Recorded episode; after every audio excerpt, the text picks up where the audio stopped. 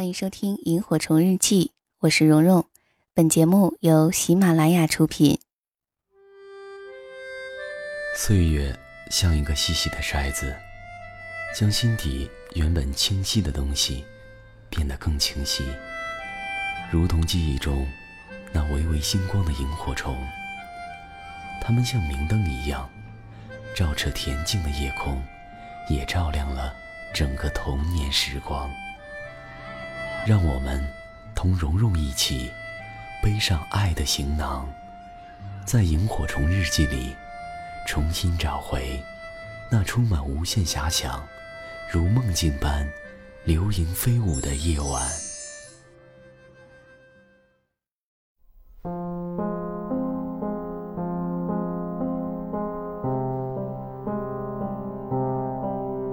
有人说，天下有两种工作是无需我去求人，而只有人来求我的，一种是医生，另一种是画家。作为一名医生，必须要有独立的判断力，一旦想着讨好病人，为病人隐晦什么，稍存拍患者马屁的心思，屈就患者的要求，病就看不好。东汉和帝时的太医程郭玉对皇帝说：“医是什么意思？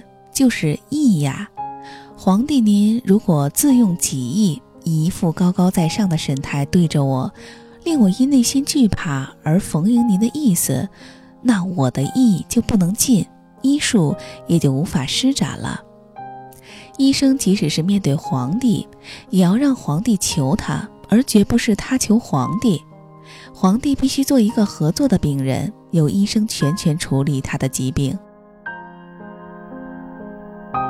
作为一名画家也是一样，必须目空一切，傲然自得，在充分自在的意境中随意涂抹，如此才能创作出杰作。心中如果存有模仿前人、讨好今人、巴结贵人、争个排名、抬个身价等随波逐流的俗虑，画就画不好。春秋时，宋元君集合许多画师来作图，画师们毕恭毕敬地站着作画。此时，一位迟来的画师在一拜过宋元君后，即刻返回自己的住处。宋元君派人去看，只见他作画时解下衣服，赤膊裸身，尽情发挥，心中没有一丝杂念顾虑。宋元君赞道：“这才是真正的画师。”可惜，在现实社会里，医生与画家仍不能完全做到重内我而轻外物。当年的神医扁鹊到周王姬见周人重视老人，就专治老人病；到赵国见赵人看重妇人，就专为带妇科医生。到秦国见秦人重视儿童，就专看小儿科。身为一代神医，为了自受其技，尚且得随俗变化，顺从人意。一般医生又如何能完全不讨好别人呢？而画家为了市场，又怎能不侍从俗情，画的甜一点儿、浓一点儿？特别是画贵人贵妇的肖像，或为某对恋人写真。必须运用增颜取怜的手法，断不可显实求真，尽可能替他们增加虚美，他们都还觉得不够帅、不够美，岂能据实画出毕露不美的原型呢？画家如果忘了情人眼里出西施以及自恋情节，忘了许多人只愿活在自欺的美的假象中，天真的认为美既不消，消既不美。那必然处处受人呵斥，只能困厄以终老了。这么说来，天下真有不求人的工作吗？想要做到不求人，就得付出惨重的代价。至少要为了道亨不在乎身困，为了欲在千古不在乎欲在一时，为了争寸心于千古不在乎越俗目于一时。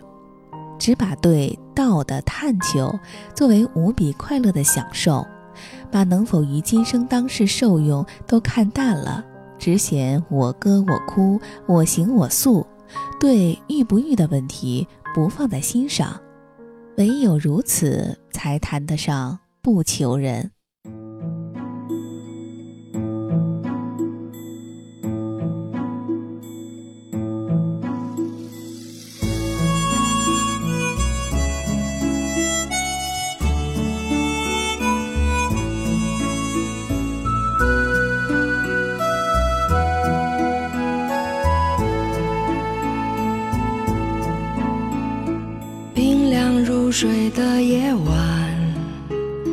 月亮从松林升起。他们依偎在操场，静悄悄地看月亮。夏虫停止了吟唱，摘一朵野花戴头上，皎洁月光像牛奶。在他们年轻身上流淌，仙女山的月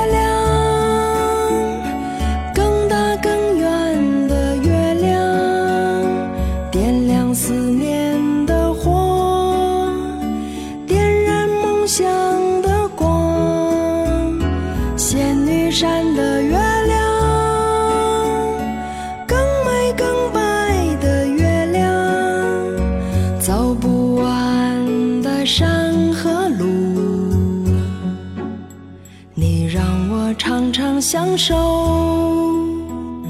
一种忧伤。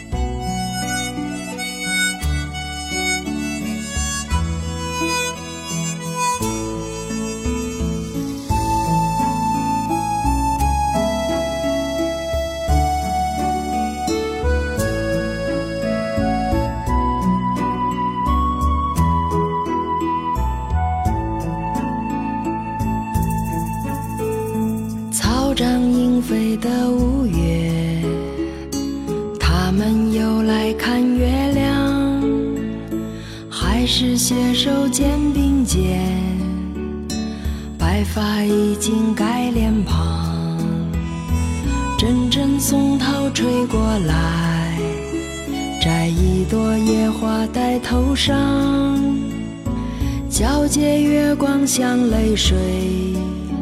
随他们沧桑岁月流淌，